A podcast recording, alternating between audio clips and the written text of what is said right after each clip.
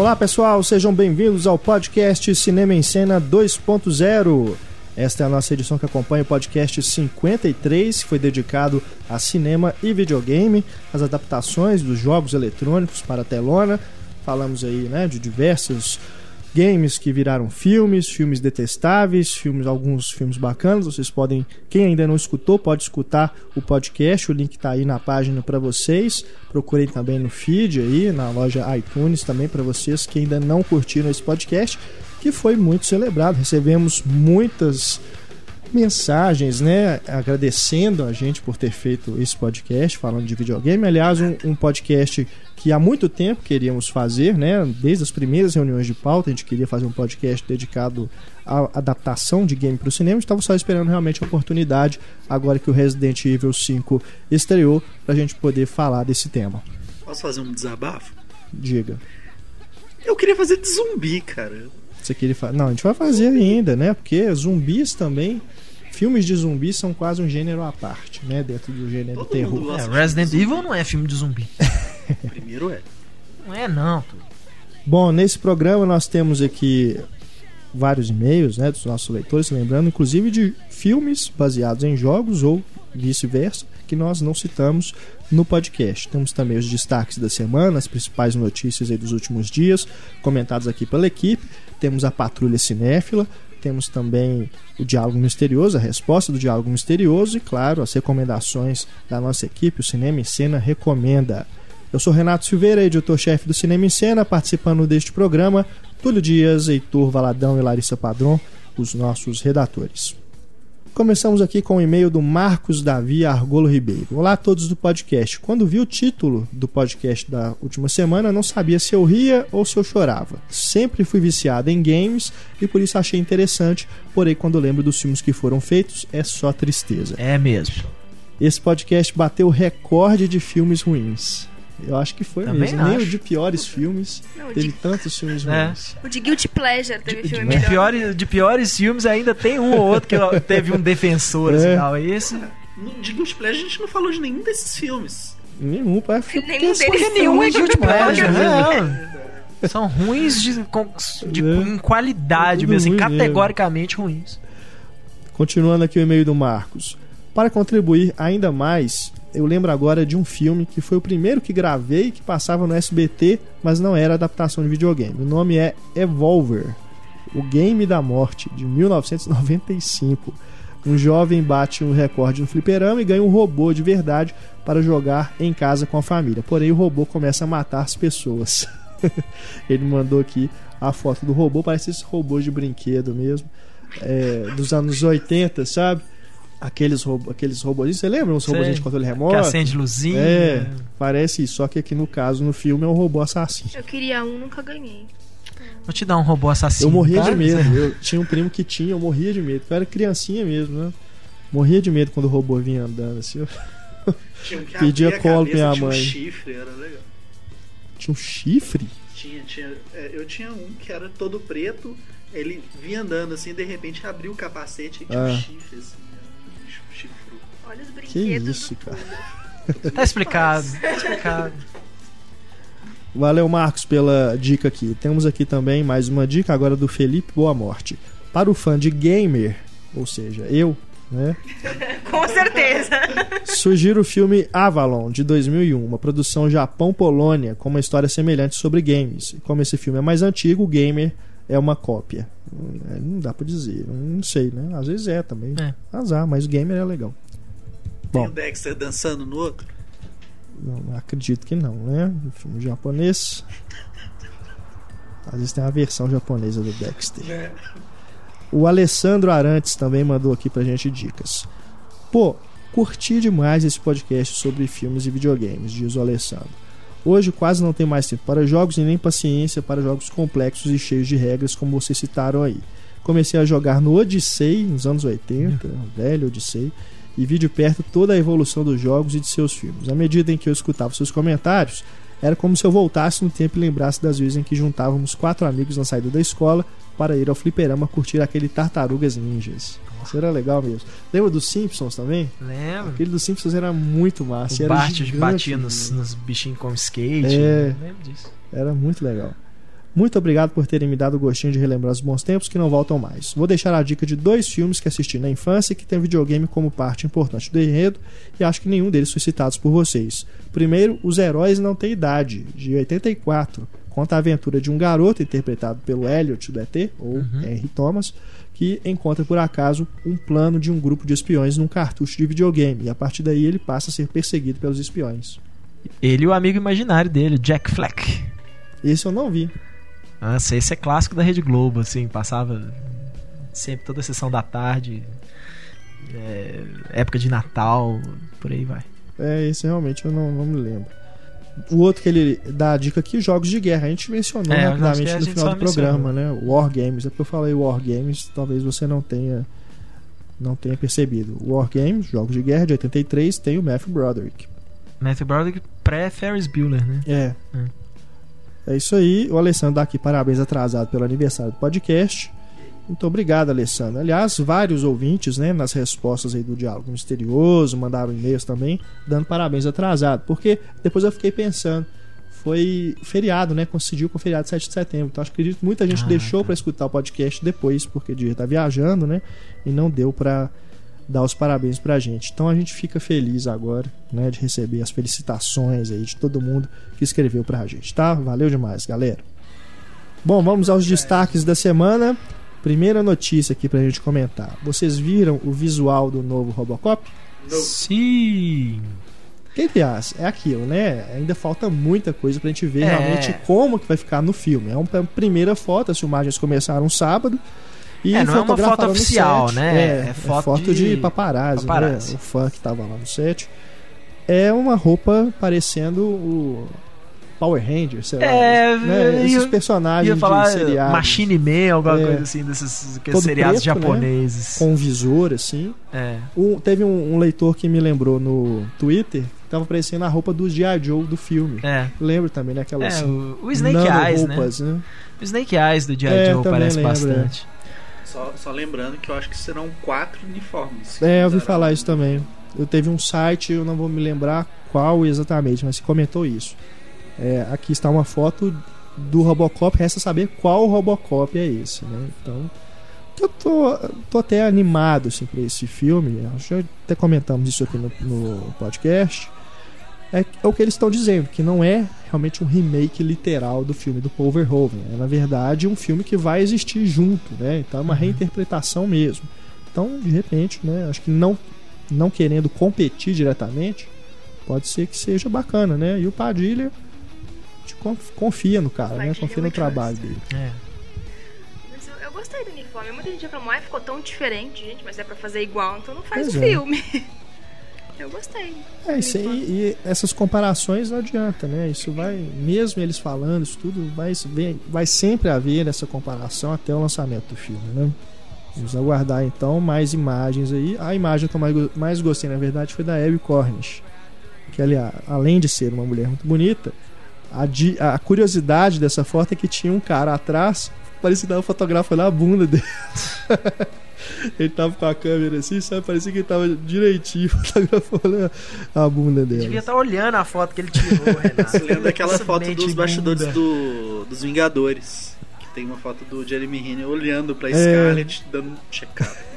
Se não fosse o Jeremy Renner, a gente até acreditava. É verdade, verdade, verdade. Não, é- é. Mais uma notícia aqui: saiu o primeiro trailer do Lincoln, o próximo filme aí do Steven Spielberg. Assistiram o trailer? Sem Dormiram? matar vampiros. Ah, eu fiquei meio com medo, assim. Sei me lá. deu sono, cara. Me deu sono. Porque realmente me parece aula de história, sabe? E, aliás, né? Aula de história. História é uma matéria muito legal, mas infelizmente eu tive professores péssimos. E realmente era aquela coisa de ficar passando matéria no quadro para você copiar. Era um saco. Eu odiava a aula de história, apesar de gostar muito dos assuntos, né? Gosto de ler sobre, mas as aulas realmente eram um saco. As que eu tive, pelo menos. E pareceu isso, sabe? Aquela coisa de retratar. O filme vai ser isso, retratar a história do Lincoln e tal, mas pra quê? Vamos aguardar ver o filme pra ver o contexto em que o Spielberg vai colocar isso aí. Pelo menos o trailer o Daniel Day-Lewis leva nas costas, né? Tipo, É, não, se não a fosse caracterização ele, você tá, fala. né, maravilhosa e tudo. Tem- É, mas voz, ser né? indicado, né? uma voz. É, mas nem Pode sempre- ser. concor- é, aliás, não, ele tá fazendo. Tem outro filme que ele tá pra concorrer esse ano, assim, pra Oscar, essas coisas? O Day-Lewis? É, acho que não, né? Acho que Ele tá não. dedicado. Ele não costuma entrar em um monte de projeto ao mesmo É. tempo. Não, ele não, não ele é faz- esse tipo de ator. É, eu tava confundindo algum outro projeto grande que achei que tinha o Daniel Day-Lewis. Mas é aquilo, né? É o que chamam de. estão chamando de Oscar bait, né? Então vamos As ver. biografias históricas sempre são. É. né? Mas no Spielberg eu conf- costumo confiar bastante, né? Eu até também. nesses projetos que não me inspiram muito, mas vamos aguardar. Mas, né? Reconstrução de época muito boa, né? Agora, aquela trilha sonora, se é, já é a trilha do John Williams, parece que vai ser mais do mesmo de novo, né? Ah, mas não- normalmente John no Williams trailer automático, normalmente não né? é não. Né, assim, as é. músicas que são usadas em trailer não Tomara costumam ser a não música seja. do já do filme, não. Isso é raro. É. Mas tá aí o trailer pra vocês verem, né? Tirem suas conclusões e vamos aguardar, porque esse é um projeto que realmente, né? Quanto tempo que o É. Spielberg tá tentando fazer? Inicialmente seria o Liam Neeson que faria o, o Lincoln. É, então talvez seja aquele negócio de tirar o elefante da sala, né? Vamos fazer esse projeto logo e passar pra frente. Se bem que o próximo do Spielberg também não inspira muita coisa, que é o Robô Apocalipse, né? Você imagina. Enfim, vamos ver. E tem o Tintin também, né? Ele vai fazer outro Tintin depois Não, do mas te- teori- é, teoricamente ele tá produzindo, né, o Tintin, o próximo é o Peter Jackson que faz, ou seja, provavelmente só depois de 2000 e Vai demorar, né? 2014. E o terceiro filme eles ainda não sabiam como que ia ser, se eles iam É. dividir a, a direção, se eles iam chamar uma pessoa pra dirigir, então É, vamos aguardar. Falando em presidentes, né? Eu tô mais curioso pra ver esse aí do Bill Murray como Roosevelt. Esse é uma comédia, tem drama também, que é sobre a visita da Rainha Elizabeth nos Estados Unidos, né? Então tem alguma coisa ali da- das relações políticas, né? nos Estados É, Unidos. o povo na época, até na época que começou a produção, tava tentando vender assim como se fosse a continuação do discurso do rei, né? É, Mas não tem nada a ver. O- Teve um leitor que comentou numa notícia que ele falou: esse Lincoln deve ter um bom agente, porque ele entra quanto é filme. é. Além do Caçador de Vampiros, esse tem um que tá sendo produzido pelo Terence Malick também, do Lincoln. E Presidente tá na moda, né? Porque tem É, esse- tem aquele Butler também, é, né? que é sobre que mordomo. é sobre um mordomo aqui da Casa Branca, que ficou lá vários mandatos. É, realmente. Eleições, né, presidenciais esse É, ano. exatamente. Mais uma notícia. Pacific Rim, novo filme do Guilherme Del Toro, será convertido para 3D. Que Olha. esse, cara, eu jurava que tava, já estava sendo rodado em 3D, mas não. É, eu, eu não tiro a razão dos estúdios comercialmente falando, né? Os caras aumentam aí o orçamento em 5, 10 milhões e tem um filme que vai que vai, poxa, os Vingadores, quase metade do, do- da, da arrecadação dele nos Estados Unidos é 3D, né? 3D, né? Então não tiro a razão do cara, especialmente se você tem um bom diretor supervisionando os trabalhos, né? Então, a gente tem casos catastróficos da conversão para 3D, tipo Fúria de Titãs e o, o Último Mestre do Ar, mas né, hoje a tecnologia já melhorou bastante, tal. ainda continua com aquele visual meio Mas meio mas- não foi Digital planejado demais. desde o início. Será é que não? questão. É essa, que é a minha É. dúvida. Às vezes é aquela, até aquela própria coisa do diretor, assim. Nós vamos fazer o filme como se fosse em 3D, mas como usar a câmera 3D, a câmera é grande, é difícil Pois de é, trabalhar é. as coisas e tal, depois a gente E- converte. É porque diferente. o Del Mas Toro nesse é caso, é, o Guilherme Del Toro Ele é não contra? Ele é queria. contra. Ah, tá. Ele deixou que é claro foda, que é né? imposição. É, eu não. eu- No caso dos Vingadores, o Joss Whedon, depois que ficou revelado que seria convertido, mas desde o início já falava que ia ser rodado em 3D. é, eu lembro, eu me lembro do Andrew Stanton falando do, é 3D, do John Carter. coisa. O, o Andrew Stanton falando Pois do é. John Carter, ele falava exatamente isso, que não, o filme mesmo é em 2D, né? Assim, é o clássico. É, E 3D ele fala que falava que era uma diversão, né? Ah, vai ver que é divertido ver em 3D e tal, mas que o filme pra ele mesmo era a versão Mas, é, 2D. Honestamente, cara, 3D pra mim já. Sabe, até os que são 3D mesmo, por exemplo, aí teve o Abraham Lincoln. Eu fui ver 2D. Não fez falta nenhuma ver em 3D. Né? Tem aquelas. Você vê que tem cenas que é o gimmick puro, né? É. algum objeto, né, jogado na sua cara. Mas não me fez falta nenhuma ver esse filme em 3D. Não é nem por É, questão eu- assim, de eu não ter gostado do filme, que eu não gostei realmente. Mas o fato assim de você, sabe, ah, esse filme eu queria ter visto em 3D. É, eu, eu normalmente eu assisto em 3D quando tá disponível no cinema, porque é isso, eu nunca sei quando eu vou poder assistir ele em 3D, É. né? Eu- até agora eu tenho uma televisão 3D em casa, nunca vi nada em 3D nela ainda. Então, eu sempre, sempre dou prioridade pro 3D no cinema, porque eu- é isso, eu sei que em 2D eu vou poder ver depois em Aham. casa. Pois é, é, 3D ainda tá realmente pra dizer a que veio, né? De fato, a não ser encher os cofres aí dos estúdios. É. Mais uma notícia. Vocês viram que Psicose virou uma série de TV? Vai passar, vai contar agora a história antes de Psicose. E a Bates Vera Motel. Farmiga será a mãe de Norman Bates. Senhora Norma Bates. O intérprete do Norman Bates até agora ainda não foi Falar. anunciado. Mas, Mas é uma série ser que jovem, será- né? É, acredito que sim, né? no máximo teria que ser adolescente o Norman Bates. Se chamaram a Vera Farmiga porque ah, o papel da mãe deve ser talvez o principal. aí, É, né? é provável. Mostrando como que ela transformou Norman Bates em Norman Bates. No... Eu não assisti as continuações do Psicose, mas disse que num, num dos Psicoses do 2 ao 4, diz que a Bela aparece assim e tem uma coisa meio incestuosa. É no assim. 4. É no 4? É no mesmo? 4 que eles mostram a origem do, do Norman Bates, né? Aham. assim. É ele, porque se eu não me engano, é ele contando pra um, um programa de rádio, uma coisa assim, ele contando a história dele. É. Cara, é ruim, mas é ruim, é ruim divertido de assistir, assim. É bem. O negócio é esse. São tem- todos da Universal? Eu acho que sim. Porque eu nunca vi um lançamento assim, coleção Psicose. As continuações, se eu não me engano, nem DVD saíram. Saíram aqui no Brasil, pelo menos, eu não me lembro de ter visto. Porque Eu é lembro-. Pois é, eu lembro de ver assim, madrugada na Globo passando. É, eu também, quando Né? assisti o Psicose 4 foi dublado na Rede Globo. E é com o Harry Thomas também, já que a gente já falou dele hoje. Se eu não me engano, é ele que faz o jovem O Norman Anthony Bates. Perkins faz só o 2, né? Ele reprisa o Ele Norman dirige. Bates. Ele dirige e reprisa o papel. né? Não, mas ele. O, é, o 3 eu não sei. No 4 é o Anthony Perkins. também? É. Eu não vi todos. Eu, eu lembro assim, de passar na Globo, eu sei que era continuação Psicose, mas eu não lembro. Que o Anthony Perkins também. O que, que ele fez além de Psicose? É. Assisti um dele esses dias. Ah, ele era um ator- ficou conhecido É, um ator mesmo, estabelecido, né, mas papel o grande mesmo. papel dele, assim, o papel da, que definiu a carreira dele foi Psicose. Não, é engraçado. Você assistiu. É... Eu esqueci o nome. Um filme do Sidney Lumet que morre alguém num trem e é aquela coisa de. É baseado num livro da Agatha Christie. Quem matou a pessoa no trem? Esqueci o nome. Expresso Oriente. assa- Assassinato no Expresso Oriente. Assassinado no Expresso Oriente. Mas é engraçado porque você vê ele e você fala, ah, foi o Norman Bates que matou.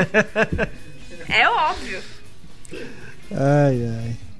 Essa série, então, estreia em 2013. Vai começar a ser rodada agora. Norman. Não, Bates Bates, Motel. Motel. É. Bom, essa semana vai sair. Vamos fazer só um rápido bolão aqui. Essa semana aí, quinta-feira, vai sair o indicado do Brasil pro Oscar. né? Nesse fim de semana, o Ministério da Cultura revelou aí o- os filmes que, que foram inscritos para a seletiva. No próximo podcast a gente comenta né, a decisão. Mas quem que vocês acham, hein? Que, quem vocês acham que merece né, o, que vocês, o filme da lista que vocês gostam mais e quem que vocês acham que tem mais chance, né? É a pergunta que a gente fez para os nossos leitores. Eu já digo, né, já disse lá no Twitter, para mim nas duas opções o palhaço. Eu, eu acho o palhaço o melhor representativo, assim. Ele tem cara de filme brasileiro, mas É. ele, ao mesmo tempo ele é bem estilizado. Ele é um, um tipo de filme. Ele é bem poético. Um tipo de filme que costuma ir pra Oscar de melhor filme estrangeiro. Mas eu, eu não consegui assistir todos da lista, infelizmente. É, alguns também, É. realmente, por exemplo, histórias que só existem quando lembradas, Também porque, né? Em Belo Horizonte passou em festival, mas não deu para ver. Mas as pessoas estão falando muito do Heleno também, porque realmente o Rodrigo É. Santoro é um queridinho lá fora e tal. E é um filme, né, plasticamente muito bonito e é um bom filme, Sim, né? é um filme com uma história universal. Não, é, tem alguns problemas narrativos com ele, mas é um bom filme mesmo. Eu só tô torcendo pra não ir o Dois Coelhos, gente. Mas é muita Ah, não, sacanagem esse- importar um filme Esse, ó, americano. eu Dois coelhos não vai, né? duvido muito que eles escolham. Eu sou time. Eu gosto né, de dois coelhos, cara, mas acho que se se fosse o que eu quero, realmente colocaria ah, pai os dois coelhos. Mas estou entre o palhaço e quero ver a beira do caminho e o Heleno, não tive oportunidade de assistir ainda, que eu acho que a beira do caminho, especialmente, não sei, as músicas do Roberto Carlos, o climão do filme, assim, pelo que eu li, escutei as pessoas comentando, acho que. Mas é meio Uma decepcionante, cara. Assim, o uso das músicas do Roberto Carlos eu também tinha uma esperança de gostar mais do filme por isso, mas achei meio decepcionante. São poucas músicas, são quatro ou cinco músicas que eles utilizam. E é aquilo, né? É, tem que ter umas coisas meio universais. A música do Roberto É. Carlos significa algo pra gente, não, pro- É. não tanto pro exterior. O Dois Coelhos eu não tenho tanto problema com o filme. Eu tenho problemas com o filme, eu não gosto do filme. Mas o problema é é vender um. f- colocar um filme que Não, não tem é. nada a ver com o Brasil. Não, é. Aquilo não é Brasil. E até pelo, pelo pessoal que está na, na comissão, Dois Coelhos não tem perfil né, de que será É, escolhido. eu acho que é, o principal é isso. Dois Coelhos não tem o perfil pra um filme pra ir pro Oscar. É igual o Heleno, por exemplo, ele tem um perfil de filme de Oscar.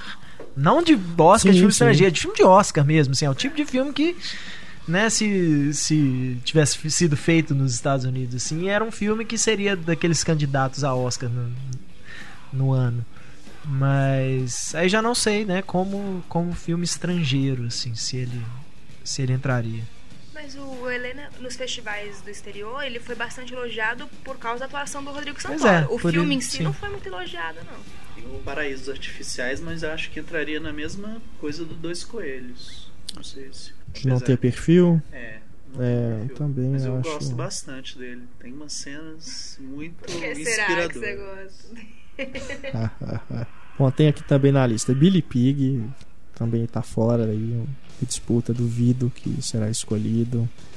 Meu País, também tem o Rodrigo Santoro, é um filme mais de personagem, né?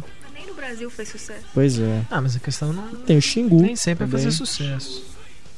Xingu eu Que acho que pode não ser o, muito, é, o mas eu acho que talvez seja o candidato mais mais forte É. em termos de perfil, né, pro, pro Oscar.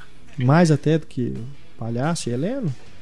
O Palhaço eu não vi, mas eu acho que talvez mais que o Heleno, porque o tipo de filme assim fica parecendo toda vez que eu vejo a, a categoria de, de filme do Oscar, principalmente filme estrangeiro, parece que são escolhidos assim. Ele, o, o, o filme ele tem que ser uma história universal retratada de uma forma daquele país, né? Assim. E o Heleno, eu, sabe, a biografia de um jogador de futebol, eu não sei se aquilo, sabe, se encaixaria no perfil realmente que eles estão procurando para mostrar um filme que teoricamente tem que ser sobre o Brasil. Futebol é super Brasil, né? É, é, mas eu não sei se o, se uma biografia de um jogador de futebol sabe, é, é uma história trágica, mas eu não sei se seria o perfil que eles procuram na hora de colocar um filme para concorrer a melhor filme estrangeiro. Eu falei aí de aula de história, pra mim o Xingu também é uma aula de história bem chata. Mas o, o filme brasileiro nos últimos, sei lá, pelo menos nos últimos anos aí, que chegou mais longe da, da disputa foi o ano em que meus pais É. saíram de férias. Que tem um- uma coisa do futebol forte ali também. Não é o tema principal do filme, mas o futebol é uma coisa É, forte tá. no filme. Por trás, né? Pode ser assim, mas o, os filmes que foram escolhidos pelo Ministério da Cultura ultimamente, todos fizeram boa bilheteria. Pô, no passado foi. O engraçado é que ano passado todo mundo tinha certeza qual seria, né? Tipo, Tropa de Elite 2. É. Esse tinha ano jeito. tá meio incerto. Mas todos eles fizeram uma boa bilheteria. Também, assim. também, os últimos anos aí, eles escolheram muito Favela Movie, né? Ônibus 174. É. E que também não foi longe, né? Ou seja, essa coisa da violência, eles já viram que né, acaba. Que É, são mais coisas, né? De, de miséria e tal. O ônibus 174 que é um filme ruim mesmo, né? Mas o Não, Tropa de Parada, Elite. 174. É, o Última Parada 174 é um 174, filme né? O documentário não, o documentário é muito bom mesmo. Mas o Tropa de Elite é filme de ação, né? Não sei se realmente é, é, não sei, realmente varia muito, né, os critérios aí. E outra coisa, nos últimos anos aí, a não ser esse ano passado, né, que a separação era tido como favorito disparado, não tinha ninguém considerava o outro ganhasse. Tive vários anos aí que essa categoria deu zebra, né? É. Muita gente, muitos filmes que eram tidos como favoritos perderam e ganharam filmes aí que ninguém nem nunca tinha ouvido falar. Mas vamos aguardar para saber então quem será o representante brasileiro. Quem prefere no cinema e cena? Muita gente falou também no Twitter lá comigo do Capitães de Areia, que também é um filme legal, gosto, mas é, é, não sei também se, se teria chance não. Eu acho que a concorrência tá forte mesmo. Os títulos inscritos aqui são, são tem vários aqui que podem realmente um tirar a chance do outro, né? Mas Esse ano tá mais complicado mesmo a gente chutar qual que, qual que será escolhido. Quinta-feira, então, será anunciado. Vocês fiquem ligados aí no Cinema em Cena para saber qual foi a decisão do Ministério da Cultura. Covardia que de cara ele já tá concorrendo com o vencedor da Palma de Ouro, né? O Amor do Haneke É. foi a escolha austríaca. É. E intocáveis também. É, já tá desleal o Muito assunto desde o bacana. início. É, vai ter. O negócio é, é aqui, vamos competir pela indicação. né? É. Ganhar o Oscar já é outra história. Realmente é uma parada muito mais dura. Uma última notícia, antes de a gente ir, na verdade já é uma dica também, uma recomendação. Quem estiver em São Paulo, não perca a De palestra. nenhum. A palestra e a aula lá no Museu da Imagem do Som em São Paulo do grande Paul Schrader. Também vai ter uma mostra, uma retrospectiva passando alguns filmes que ele não só dirigiu, mas também que ele roteirizou. Não percam, por favor, não percam, porque se você está em São Paulo e perder essa chance, você merece morrer. Vai chamar o Stallone. Conta pra gente, manda um e-mail contando pra gente o que que rolou. Porque realmente, viu? A, a gente aqui tá babando nessa- nessas coisas que acontecem em São Paulo, né? A gente não pode ir. Então, não percam, por favor. Não deixem a equipe do Cinema em Cena triste. Aproveitem por nós. né? Aproveitem essa oportunidade por nós. Mais e-mail aqui. Temos agora o Thiago The Portal Soares. Antes de mais nada, diz ele aqui, o Thiago, eu preciso dar os parabéns atrasado. Mais um, tá vendo? Muito obrigado, Thiago. Como ouvinte desde o começo dessa nova encarnação do programa, devo dizer que vocês realmente estão numa escala ascendente de qualidade. Meus sinceros desejos de sucesso e que outros bons anos venham. Me lembrei de um caso bastante particular da relação entre cinema e videogames. No caso, me refiro a duas franquias que vieram do cinema, mas só vieram a se encontrar no mundo dos games, e isso foi depois transposto para o cinema. Claro, Aliens Alien vs e Predador. Predadores. Claro. Tudo bem que o primeiro encontro dos monstruosos alienígenas ocorreu nos quadrinhos, mas foi o jogo que me marcou mais, bem como suponho toda a nossa geração. Novamente, parabéns pelo excelente programa, um grande abraço. Realmente, né? É, porque me lembro popularizou joguinho mesmo, foi o joguinho fliperama. tinha no fliperama. É. Tinha, você escolhia entre Os- dois predadores e dois humanos pra, pra E jogar. os filmes também, grandes porcarias. Pô, O primeiro dirigido por quem? claro, quem? Nosso amigo, Paul W.S. Anderson, diretor favorito do Túlio. Eu gosto mais do Boyle. Temos aqui agora o Rudy Kawabata. Olá, vocês do Cinema em Cena. Depois de um podcast sobre animações e musicais, agora um sobre cinema e games. Até parece que vocês são paranormais em leitura de mente. Nós A somos. gente é. Fantástica escolha dos temas sobre assuntos que muitas vezes são deixados de lado por sites, revistas ou críticos quadradões que se dizem sérios, mas rejeitam alguns temas. Você que está dizendo, hein, Rudy? É, A participação. A gente nem ficou sorrindo, nem Muito, né? muito pelo contrário, né? Às vezes a gente recebe e-mail reclamando que a gente tem que ser mais quadradão, mais, É. né?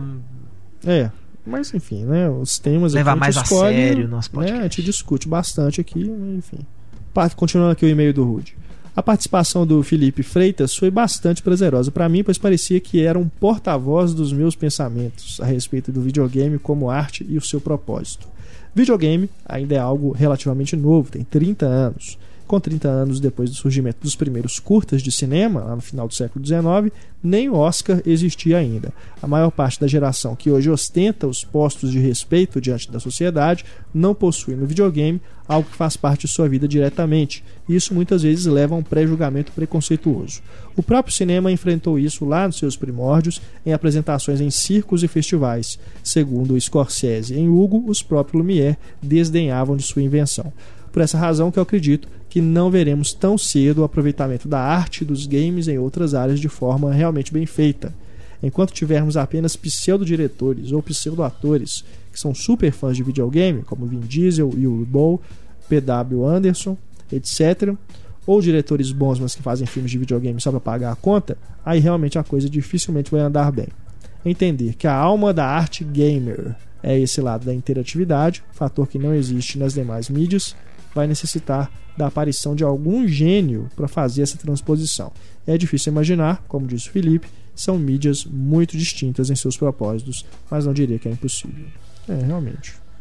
É bacana isso, nessa geração do, dos 20 e tantos, 30 e, 30 e algo, assim, até final de, dos 30 anos, é, eu acho que é a geração mais marcada pelo videogame, né? Assim, É. Que é exatamente nessa época, assim, quando eu tinha 7 anos de idade, mais ou menos, o Atari era Atari foi. Né, a coisa, né? Assim, é o primeiro, O primeiro videogame. mesmo, é, né? porque antes, assim, tinha telejogo, essas, essas É. coisas, mas não era realmente um videogame, né? Você tinha um jogo. Uhum. E o Atari foi que, que, que começou isso tudo aí. Por isso que eu falo, Os meu filho, o cartuchos. primeiro videogame que ele vai ganhar vai ser um jogos. Atari.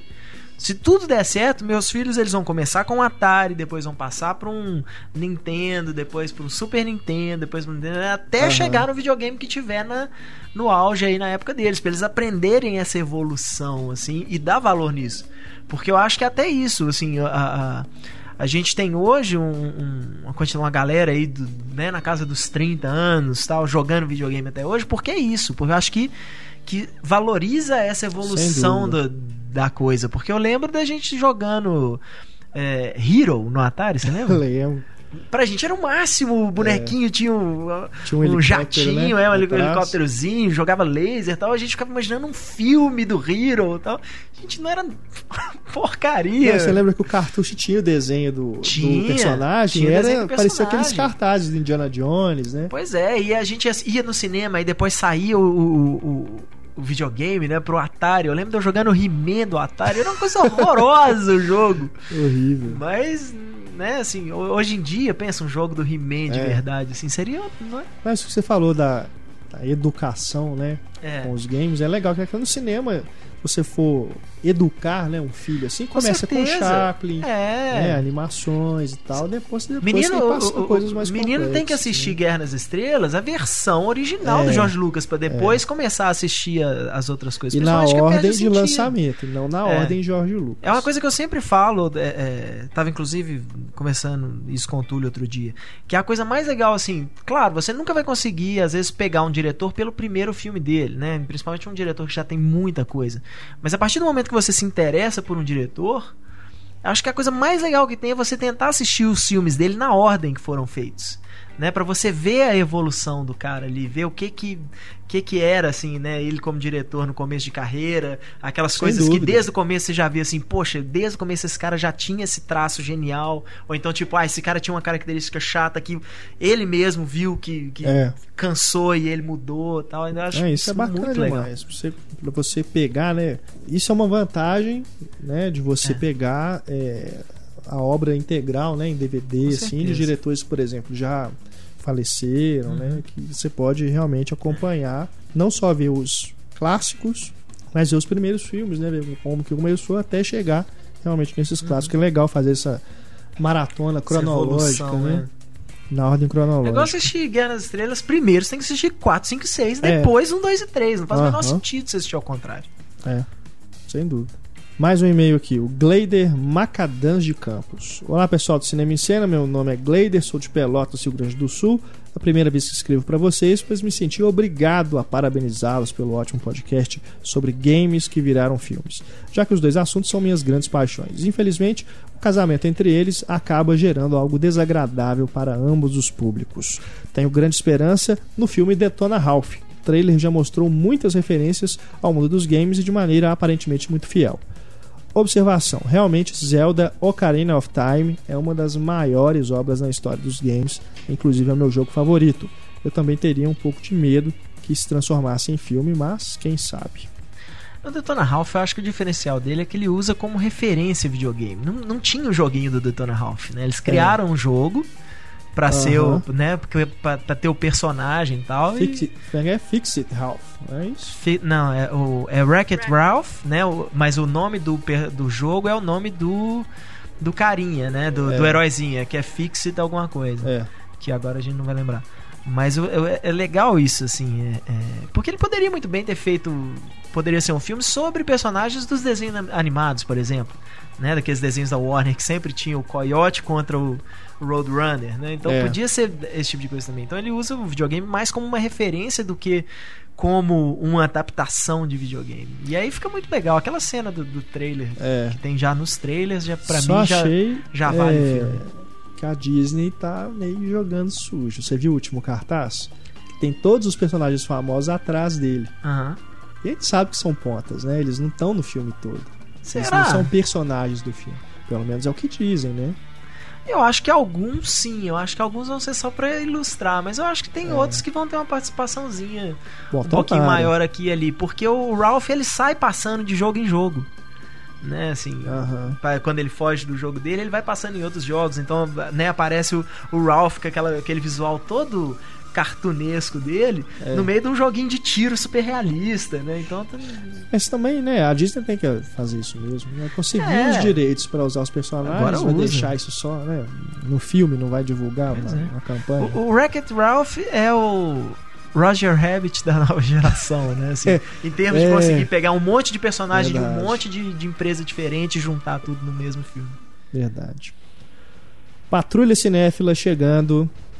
Hoje temos aqui, né? Nós costumamos fazer patrulhas regionais, né? A gente já falou aí do Acre, já falamos. Qual foi o último? Mato Grosso? É, Belém, né? Já falamos aí de cinemas em vários edições especiais de vários estados, né? Longe também, dos né? grandes centros. É, sem falar nas versões internacionais da Patrulha Cinéfila. Hoje nós temos aqui e-mail lá de Manaus. Manaus, lá no norte do Brasil. Quem nos escreve é o Luiz Paulo. Olá pessoal do Cinema em Cena. Meu nome é Luiz Paulo, sou professor, moro em Manaus. Venho escrever para vocês em decorrência de uma série de acontecimentos revoltantes para mim ocorridos no cinema da rede Cinemais, localizada no Plaza Shopping. Desculpem se o relato for um tanto extenso, as explicações são necessárias. Não sei a quem mais recorrer além da patrulha cinéfila. A minha epopeia começa alguns anos atrás, quando resolvi ir com um grupo de amigos a esse cinema assistir ao Código da Vinci. A princípio resisti, pois havia ocorrido um grande incêndio nesse mesmo shopping dois meses antes e sou meio reticente quanto à estrutura do mesmo, mas por pressão acabei aceitando. Fato é que após meia hora de projeção, o ar-condicionado do cinema foi desligado, era a sessão das 10h30, a duração do filme é grande, então passamos mais de duas horas sufocados por um calor típico de uma sauna.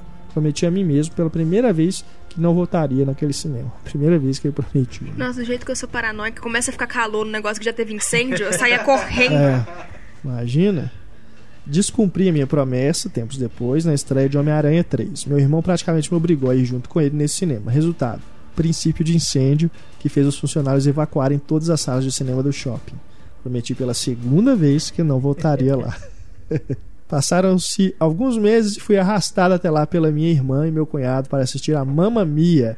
Mas seus amigos, seus amigos, seus parentes não te ajudam também, né? O cinema já é Código ruim. da Só Vinci, Homem-Aranha filme- 3 e Mamma Pra Mia. ver filme ruim Um também, aviso, pô. não vá ver esses filmes.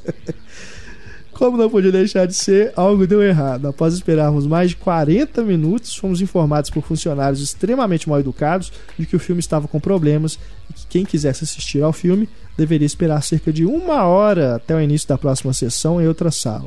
Prometi, então, pela ter- terceira vez, não voltar àquele local. Olha, eu acho que você não é uma pessoa de Você deu, mas você deu sorte, viu? Isso, se você não, não levantou e foi ver outra coisa depois dessa, pô, mamamia, cara. Não, e ele continua. O, o próximo parágrafo ele fala: Como não tenho palavra, voltei semana passada para assistir a Valente com a minha sobrinha de dois anos de idade. Aí pode. Melhorou. E então aconteceu a pior de todas as mancadas que já suportei desse estabelecimento. Eles veicularam um comercial de um motel antes do filme. Do Valente.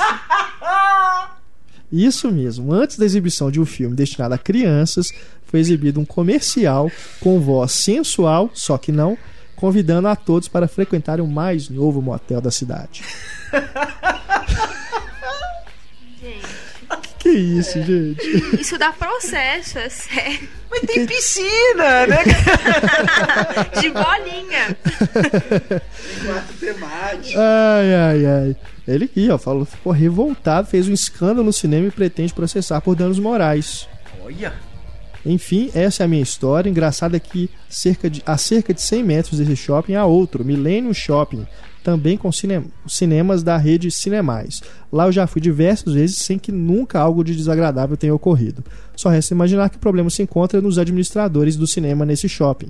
Hoje, se quer ir no cinema e uma sessão no Milênio está esgotada, prefiro mil vezes ir no shopping Manauara, que fica mais distante da minha casa, do que ir no Plaza. A rede Play Art também nunca me decepcionou. Um abraço, Me desculpe pelo tamanho do e-mail. Imagina, cara. Não deixe de ir na Põe Companhia desses shoppings também. Bom, realmente, né? Esse caso me lembrou um, um tio meu, que problema com TV a cabo. Uma empresa de TV a cabo liberou como degustação os canais, Os canais pornográficos. pornográficos. E Sem ele tem senha? sobrinhas de menor de idade em casa, que né, ficam lá o tempo todo. Você imagina? Ele falou que vai entrar na justiça. Processar. É, se assim, liberasse, mas você tem que digitar a senha, ou então liberasse Pois assim, ó, é. depois da uma da manhã, né? Alguma coisa assim, mas. É, comercial de motel não é pornográfico, mas mesmo Ah, assim, mas né, mesmo assim, inadequado pensa, demais. Tio, né? a gente Por pode ir no motel. É Dureza. um constrangimento, Até trailer né? tem que ter cuidado. O trailer é, de um filme infantil, você não pode passar mercenários É. no, no filme infantil. Eles têm que ter a mesma classificação indicativa, um Pois trailer. é. Cinemais, então, do Plaza Shopping lá em Manaus. Vocês Que coisa feia. Que coisa feia. E pelo, que, pelo visto, né, se há tanto tempo ocorre isso, porque nunca mudou de gerente. Ou se mudou, entrou gente tão desqualificada quanto. Entrou o filho do dono anterior. Que absurdo. Que coisa feia. Valeu demais, o Luiz Paulo, pela sua mensagem. A gente vai tentar entrar em contato lá com eles, né? Pra ver se eles dão uma, um parecer sobre esse problema aí do, do, do comercial de motel, né? Que é o caso mais recente. Né, mas se são tão maus administradores, não duvido que nos deixarão falando com a parede. Não, e é, é feito de palha esse shopping, né? Pra pegar tanta coisa. Temos aqui também o Luciano Lucas. Aliás, só, só pra gente retomar aqui aquela reclamação lá de Florianópolis, né, na rede Cinemark, o Alfeu Gonçalves dos Santos, nosso ouvinte, reclamou da sessão do Stallone lá do Stallone, dos Mercenários 2, que o, deu problema na- no rolo do filme, ou na cópia, sei lá o que foi, e passaram cenas do final, antes e tudo. A rede Cinemark nos respondeu, foi Finalmente. falou que foi, foi realmente um problema técnico e tudo, e se ofereceu a dar cortesias para o nosso leitor. Ou seja, conseguimos então, pelo menos, remediar uma situação que um ouvinte É. do podcast da Patrulha Cinéfila passou. Então, ele já enviou o endereço e eles vão mandar pro Alfio na casa dele as cortesias. Muito obrigado, viu, Cinemark, pela resposta. E voltando também aqui mais um caso do esse do último podcast que a gente falou da MGM que cortou as cenas lá do cortou não, fez o borrão, né, um blur É. nos peitos lá da Vingador do Futuro, Vingadores do Futuro. os três peitos. A melhor parte do filme. Pois é. Não é a melhor parte do filme. Lógico que é, cara. O filme inteiro é massa.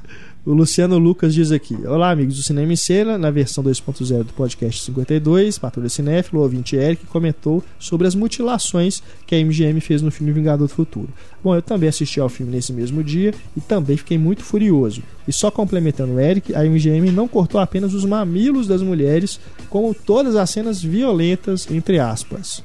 A cena em que o Arnold arranca os braços do vilão Michael Ironside no elevador foi editadíssima. E a cena em que o oráculo da barriga leva um tiro na cabeça também foi editada, embaçando o local do tiro. É como nosso amigo ouvinte descreveu: se não vai passar o filme inteiro, então não passe. Realmente terrível isso aí que, que acontece no- no- nos canais acaba, né? TNT e MGM. E pra gente fechar aqui a patrulha cinéfila, o Elcio Moreira Júnior, Felipe Cardoso, Lana e o Aronson. Só, só consegui esse nome dele aqui. Mandou pra, mandaram pra gente o link de uma iniciativa lá na Inglaterra em que eles montaram uma força ninja para não deixar ter confusão dentro das salas. Fica o que, que acontece? Fica um pessoal vestido de preto nos locais mais escuros da sala. E se alguém atende o celular, por exemplo, eles aparecem assim, tipo, você tá mexendo com o celular aí, cala a boca. Isso é sério, não é brincadeira, não é sério mesmo. São voluntários, né? As pessoas são voluntárias, elas ficam vestidas de preto. Aqui é a foto.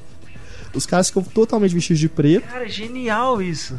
e ficam escondidos, meio escondidos assim, né? Tipo, não dá pra você ver. Uma sala É, no escura, escuro. uma roupa toda preta, né? Entra num ficam cantinho, assim, E se tem algum problema, eles vão e não deixa acontecer a, a confusão, né? Gente conversando. Ou eu quero ser um ninja Eu me também. ofereço como voluntária. Eu quero ser um voluntário também.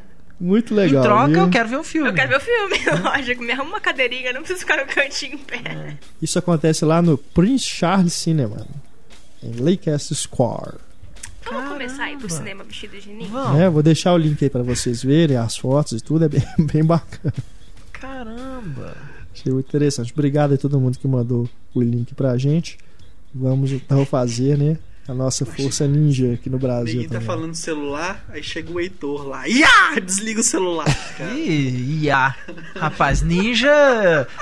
Eu sou as sombras, cara. Eu chego lá sem fazer um barulhinho. Só bato na mão do cara e joga o celular longe. Acabou. Ai, ai, achei bacana. Hora do flashback, cinema em cena. Temos aqui mensagem do Alex Rodrigues do Nascimento. Antes de mais nada, quero dizer que gostei bastante do podcast sobre o Stallone. Levou-me a locais há muito esquecidos nos confins da minha memória. Todavia, foi somente na versão 2.0 que o canto mais obscuro das minhas lembranças foi acessado.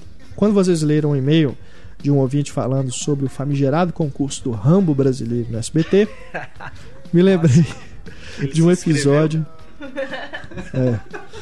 Me lembrei de um episódio ocorrido com essa mesma emissora que ficou marcado em minha memória. Lembro, e não sei se alguém aí também lembrará, que o filme Rambo, programado para matar, iria estrear na TV brasileira no SBT em um determinado dia à noite. Ah, eu lembro disso. Porém, se a minha memória não me trai, nesse mesmo dia, ou um dia depois, a Globo anunciou que passaria o filme Rambo 2 e também estaria estreando na TV brasileira.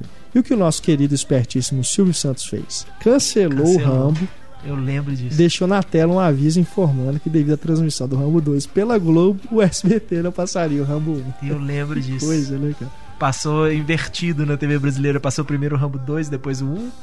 Eu, eu não lembro, eu não lembro se era o Rambo 2. Eu lembro que assim, a- a- o SBT tinha anunciado no Cinema em Casa, né? ele Tinha anunciado Rambo. E aí a Globo ia passar outro filmão, assim, desses de ação, essas coisas e tal. E aí o SBT cancelou o Rambo 1 pra passar no, em outro dia. Eu só não lembro se era, o- eu não lembro se era o Rambo 2. Bom, Que de qualquer coisa, forma, né, mas eu lembro desse episódio, assim, dos meus colegas chegando puto. Ah, Aham. eu ia assistir o Rambo ontem, o SBT cancelou e tal. A gente chegando na escola, né? Aquela coisa de chegar no dia seguinte, todo mundo tinha visto o filme da segunda-feira à Aham. noite. Nossa, Eu eu lembro o tempo que a SBT passava filmes lançamentos, realmente. É. Acho que o filme mais novo que a SBT tem hoje é 96. assim. Eu lembro que o. Costumava ter depois do Topa Tudo por Dinheiro a sessão das 10. Sessão das 10. E eles reprisavam o filme depois, passava duas vezes. Vi aí Superman 3, vi Doberman. Só esses filmes. Temos aqui agora o Guilherme Fernandes, ainda no podcast do Stallone. Olá, galera do Cinema em Cena. Gostaria de comentar que após vocês falarem do filme Oscar, Minha Filha Quer Casar, eu parei o podcast, meu trabalho, parei tudo para procurar o DVD em todos os sites de compra. Não sei se é memória afetiva, mas fiquei surpreso quando vocês falaram que não gostaram do filme. Mas o Pablo é que falou que não gosta. É, eu, né? eu, eu, eu meio que Eu defendi, assim. é. É um filme bem divertido. Lembrei também de um vídeo muito engraçado que o humorista americano Weird Al Yankovic fez brincando com o Rambo. Botou o link aqui e nós vamos colocar aí na página do podcast para vocês verem. PS, ao ouvir a versão 2.0, achei genial o Heitor cantando a música do Star Wars. Pois é, cara, isso não era pra estar no. Pensa bem, ainda mais no, no, no- podcast que era por causa do extra. Rambo. E eu Só- acho que muita gente não ouviu, porque eu coloquei depois da música. É. Então ficou bem no finalzinho mesmo. Se eu soubesse que ia entrar, eu tinha cantado a música do Rambo, uma coisa assim, do rock, né? Mas o Murilo Caruso Boarini fez até um vídeo, né, cara? Pois é, cara, salvou minha sexta-feira aquilo ali, bicho. Eu tava Ficou muito bom. Eu tava completamente estressado com o trabalho e tal, ainda tinha que acabar a coluna e eu lá, puta, aí o, o Renato só fala assim: Estou te encaminhando um e-mail. Eu falei, pronto, lá vem mais uma, assim, eu já tava esperando mais uma bomba. E aí veio o vídeo do Murilo, bacana demais. Tá aí pra vocês verem também na página do podcast. Mais uma aqui no, no flashback, o Gustavo Jacondino, lá de Canguçu, Rio Grande do Sul. Primeiramente, gostaria de lhes dar parabéns pelo maravilhoso podcast, que tem sido a minha principal diversão desde que surgiu, né, um ano atrás. Gostaria de ressaltar que vocês são únicos pois nenhum outro site de cinema na internet brasileira tem uma proposta de podcast como a que vocês têm. Sempre procurando informar e instigar os cinéfilos a procurar mais e mais filmes e a dar mais valor a outros títulos quase que esquecidos no meio desse emaranhado de obras imagéticas. É verdade. Nesse sentido, o podcast sobre Stallone me instigou a rever muitos de seus filmes. É isso aí, Gustavo. É, nosso, nossas, nossas propostas aqui não só é falar bobagens para vocês rirem, né? que ele olhou para mim? Mas também a gente né, discutir realmente filmes, né, as, os clássicos e tudo, mas também esses filmes que as pessoas não dão devido valor. Hora do diálogo misterioso. Quem será que ganhou? O livro Abraham Lincoln, Caçador de Vampiros, cortesia da editora Intrínseca. Vamos ouvir primeiro o diálogo novamente e em seguida damos a resposta. I didn't think you'd come back. But she. She never lost faith in you. I guess I owe you an apology. You are a good man after all. No. I'm not. But I'm fast. Esse diálogo e tivemos várias pessoas que erraram e confundiram a voz do Adrian Brody com a do Jason Statham. Mas ele é realmente em Predadores, que é o filme do nosso diálogo, ele realmente faz uma voz, né? Voz de macho. né? Então, o filme Predadores, tivemos aqui mais de 50 pessoas que acertaram. Fizemos aqui o sorteio. Vamos ver quem ganhou. Pode denunciar que um leitor colocou a resposta nos comentários? Mentira, sério? Juro. Que Coisa feia. A Não pode, cara. Você, você, você diminui as chances de você ganhar o prêmio. É, porque mais pessoas vão mandar, né? Não tem é, como a ué, gente um monte de saber gente vai quem ver e falar, ah, é mesmo. E aí Pois manda. Tudo bem que é sorteio, mas. É. Fizemos aqui então o sorteio. Primeiro sorteado, número 54. O número 54 é o Pedro Silva. Pedro Silva, parabéns, você fatura aí o livro Abraham Lincoln, Caçador de Vampiros. Fatura também o número 27, que é o Wellington Fiorucci. Parabéns, Wellington. E o número 1. Número 1, Luiz Bueno da Silva. Parabéns. Parabéns, Luiz. Parabéns, Wellington. E parabéns, Pedro. Mandem, por favor, vocês três, um e-mail pra gente no cinema, arroba com o endereço completo de vocês pra gente poder enviar o livro aí pro endereço que vocês indicarem, tá bom? Muito obrigado a todos que participaram. Continuem ligados aí no podcast. Na quinta-feira, né, edição 54, tem mais o Diálogo Misterioso, mais prêmios para vocês. Mais um e-mail aqui do podcast de videogames. O Ricardo Nogueira Marques, é o Ricardo Marques, né, que esteve aqui conosco já no podcast. Ao comentário sobre o Resident Evil, imediatamente lembrei do game Dead Space, que além de ser uma franquia muito mais assustadora, também possui um enredo que facilmente poderia ser adaptado para as telonas. O game, lançado em 2008, acompanha um engenheiro a bordo de uma nave mineradora abandonada, Alien, né, ele cita aqui como referência, que acaba descobrindo um vírus alienígena que modifica cadáveres em monstros chamados Necromorphs. A continuação do game saiu em 2011 e conseguiu superar a qualidade do original. Eu joguei a demonstração, cara, do primeiro. Eu, existe um eu desenho comprei, eu animado, né? Na época que eles lançaram o. Saíram o- animação, é. O Duas jogo animações, tem inclusive, o, eu, Ricardo, te- né? inclusive eu tenho o Dead Space Downfall, eu acho É, que chama. Isso. A segunda eu Saiu não em vi. DVD, né? E Blu-ray. É. Com relação a grandes diretores dirigindo filmes baseados em game, acho que realmente não há nenhum nome, mas há um projeto para Bioshock, ou Bioshock, com God Verbinski na direção. Esse também é um projeto que está aí um tempão, né?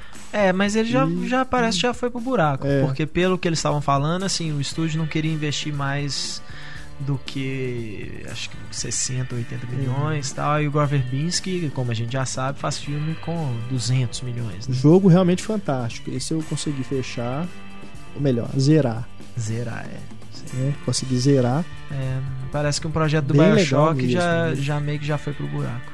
Foi o primeiro jogo que eu tive no Xbox.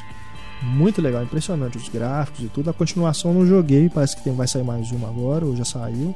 Bem legal mesmo. Renderia sim um- uma história, renderia sim um filme bem bacana. É, eu acho que o Halo, que o Neil Blomkamp Sim, ia sim, fazer é antes do mesmo. Distrito 9 também, acho que seria também um É. projeto Ele diferente. né? chegou a fazer uns vídeos, né, de demonstração assim, pra É, tentar tem- vender o projeto, né? É. Acho que tem E o Peter Jackson ia produzir, né? É. Igual ele fez com o Distrito 9 e tal. Então acho que ali poderia sair um filme legal. Mas. Ricardo continua aqui.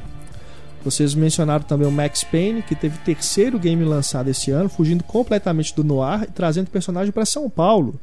Esse terceiro acabou se tornando o melhor jogo da franquia, com ação ininterrupta, mais conflitos internos do protagonista, que agora se encontra velho e gordo, parecendo Bruce Willis. e as reviravoltas de praxe em games desse tipo. Pô, sacanagem. Bruce Bruce Willis Willis não é gordo. sacanagem. É, Ele é careca, é tudo careca, bem. né? né? Careca tá- até eu tô ficando. Ele é isso careca desde os 20 anos. É, Qual que é o problema? Careca e gordo eu também sou, né? Isso aí. E para fechar, fica a dica para vocês darem uma olhada nos vídeos que a produtora Valve faz dos seus games, principalmente o Team Fortress 2. Lembram muito as animações da Pixar e são muito bem humorados. A receptividade aos vídeos foi tão grande que a empresa lançou o software Source Filmmaker, que permite ao usuário criar seus próprios vídeos, que já resultou em pérolas como essa. E tem o vídeo aí para vocês verem do que, que o Ricardo está falando. Renan de Almeida Ferreira. É a primeira vez que participo enviando um e-mail. Gostaria de deixar alguns filmes adaptados de jogos que vocês não mencionaram. Eles são todos japoneses. Primeiro aqui que o Renan lembra: Animal Crossing The Movie, um filme de animação baseado numa série de jogos mundialmente famosos da Nintendo, onde uma garota, garoto, se muda para uma cidade habitada por animais falantes e tem que interagir com a sociedade, realizando desde tarefas simples a complexas. É baseado no jogo do Wii AC Wide World. Deve ser legal, né? O cara leva o cachorro pra passear, o cachorro acaba de fazer suas necessidades e vira pro cara e fala: pega. AC que é Animal Crossing, né?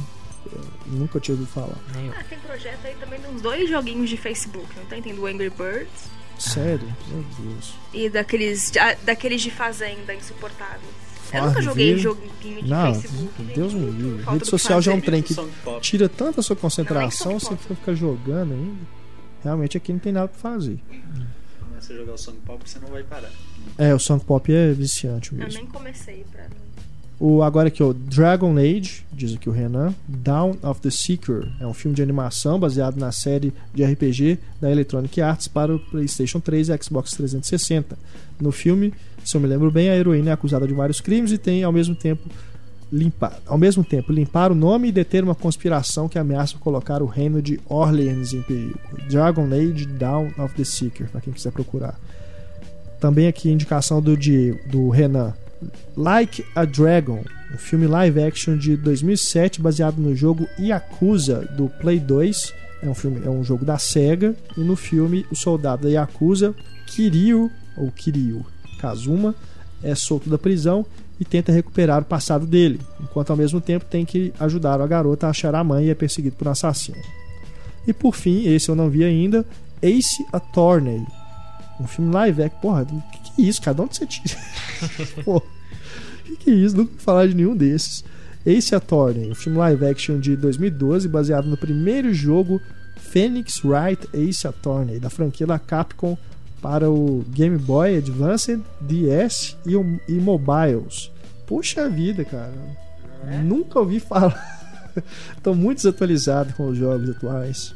Não, não ouço falar nem do jogo, nem do filme. É. E o pior, assim, né? Que pra, até pra, pra ter esse tipo de coisa são investimentos milionários. Pois assim, é, tem, deve ter fã pra caramba. E diz aqui, ó, esse, esse jogo aqui que ele disse por último, Phoenix Wright. O filme é o Ace Attorney.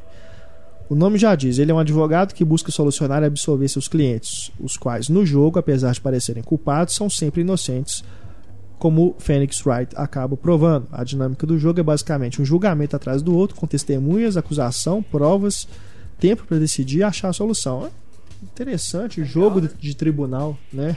Tem os filmes de tribunal, jogo de tribunal.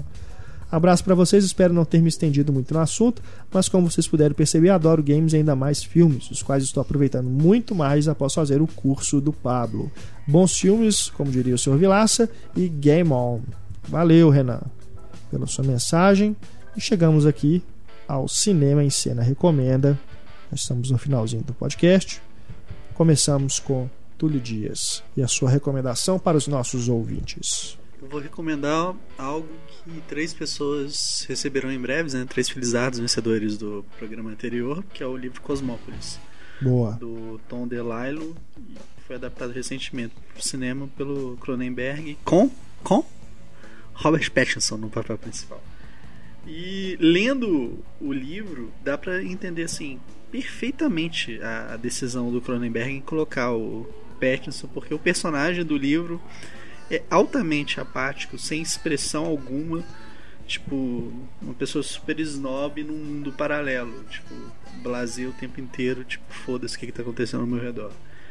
É, tanto no livro quanto no filme, acho que é curioso perceber isso, assim, o desenvolvimento do personagem. O livro é tão ou mais confuso quanto o filme, então não leiam sem ter atenção, porque senão vocês vão ficar. Cara, quem tá falando isso? O que que tá acontecendo?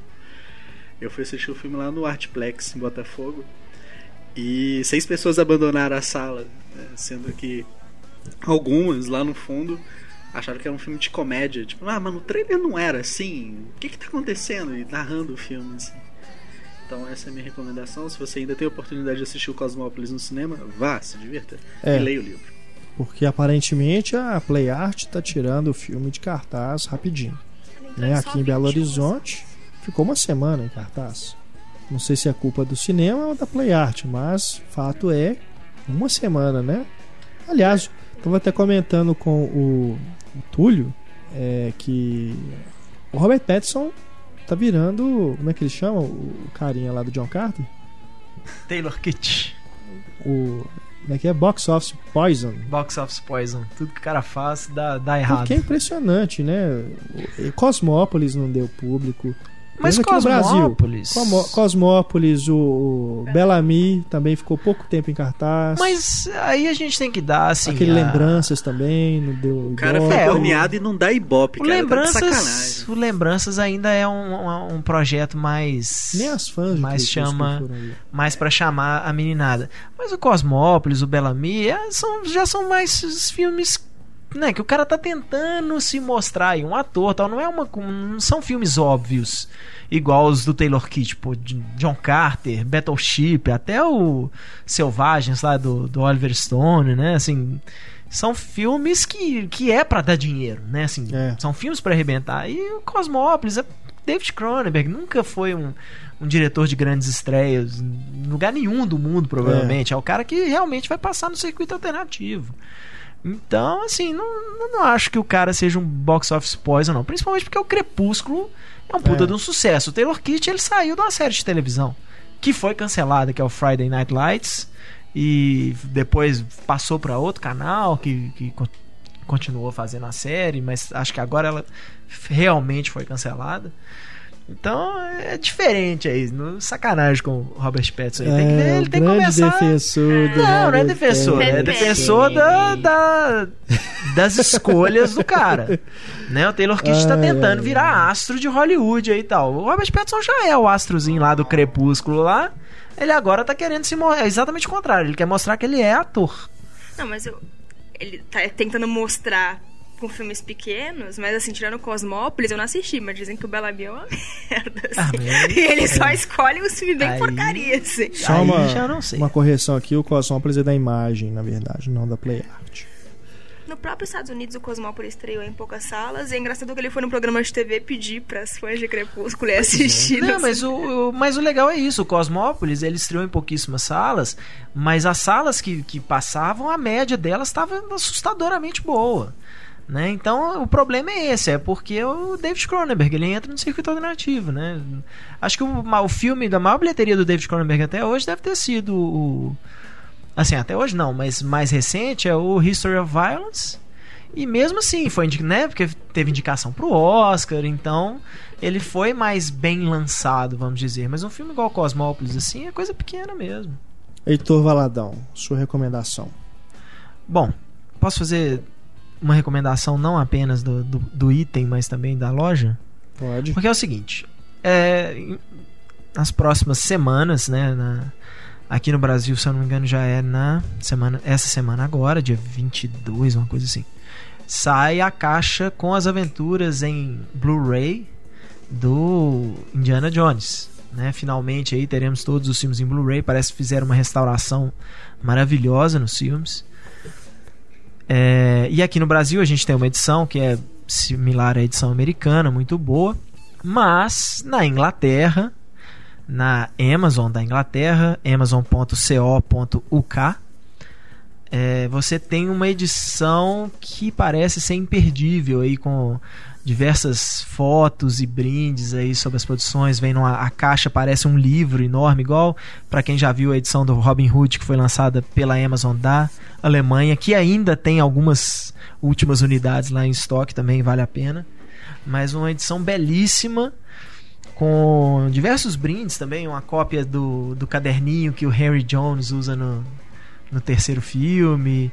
E muitas coisas bacanas em relação à série. Mais assim, legal legais. é a caixinha de fósforos do Obi-Wan. Club. Obi-Wan Club. Tem diversos brindes muito legais. Aquelas fotos, aquela foto que tem o, o, o pai e filho, né? Que É. ele tem a foto no porta-retrato, parece que vem uma cópia dessa foto Não, também. Tem sensacional. um monte de coisa legal. Depois que eu vi o vídeo com os brindes que vem, eu falei assim, tenho que É. comprar. Eu já Aquela- pedi, já quando- fiz a pré- a no- pré-compra, né? No Indiana Jones é a última cruzada, quando ele passa o, o giz, assim, pra pegar É. o que que tá escrito no escudo, vem um daquilo também. Porque eu me arrependi amargamente de não ter comprado a do De Volta pro Futuro.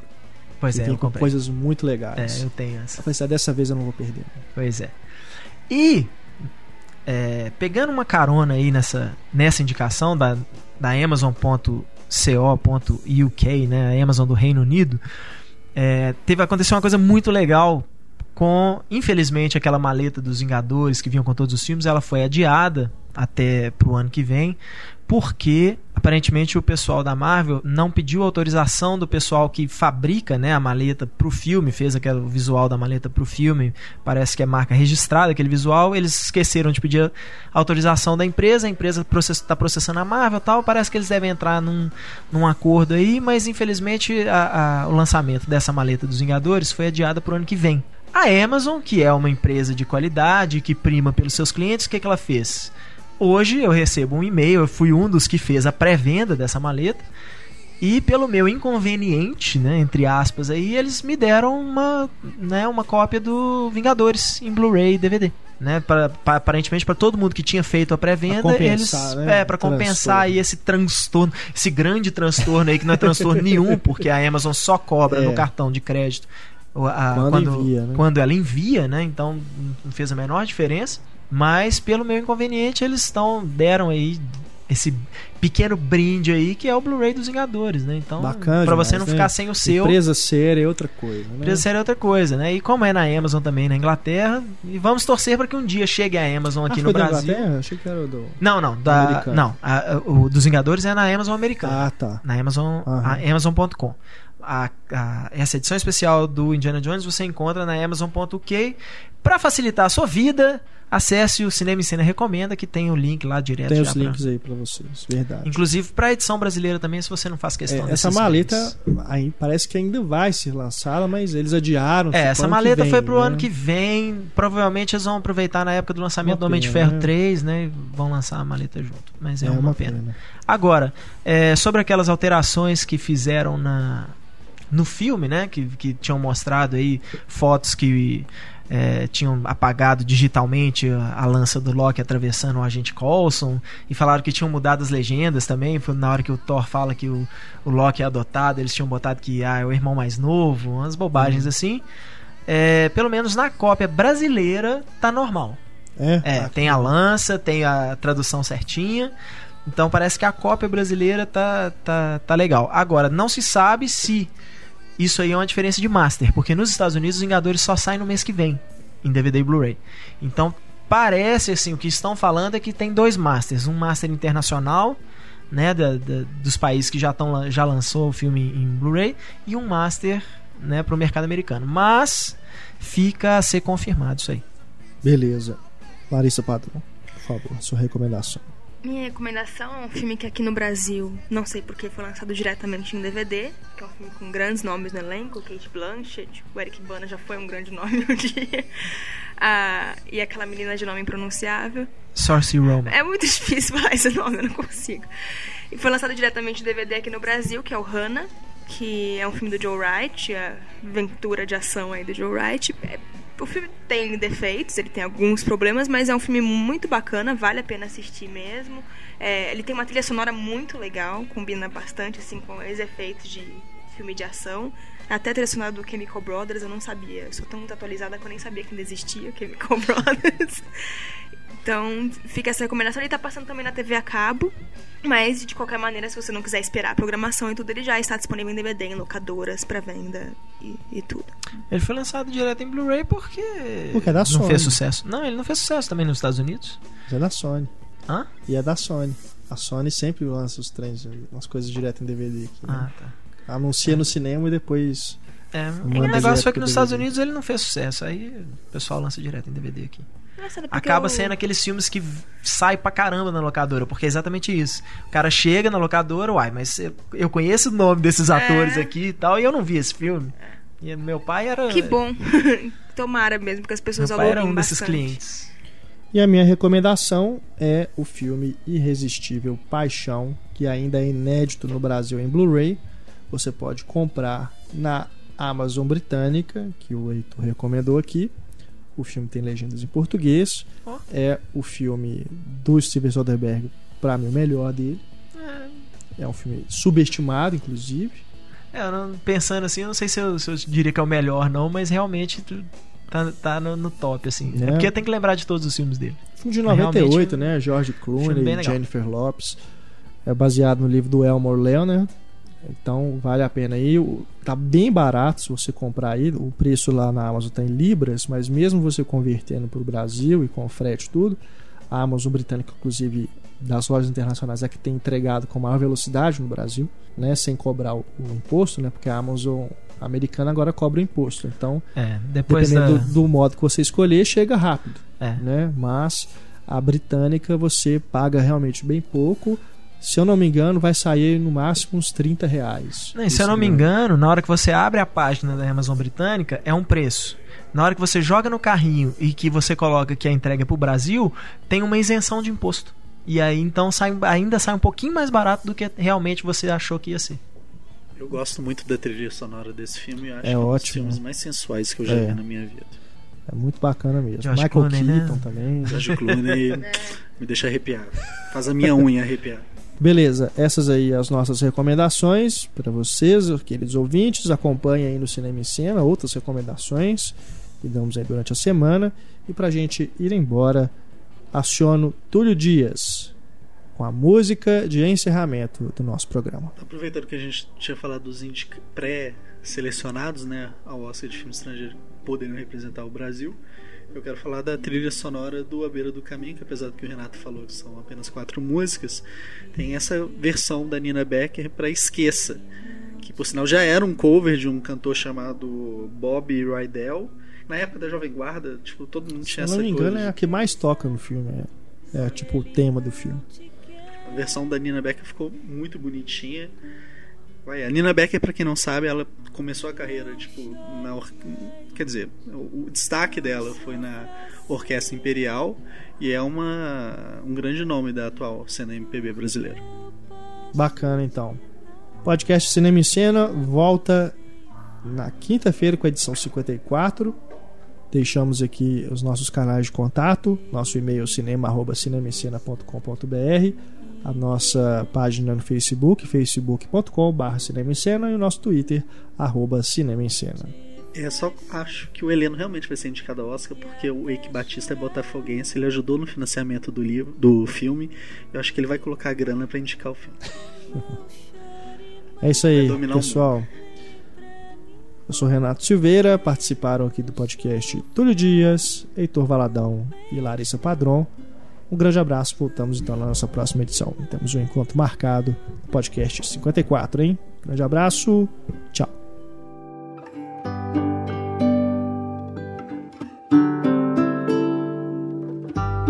Ele não pensa em querer-te.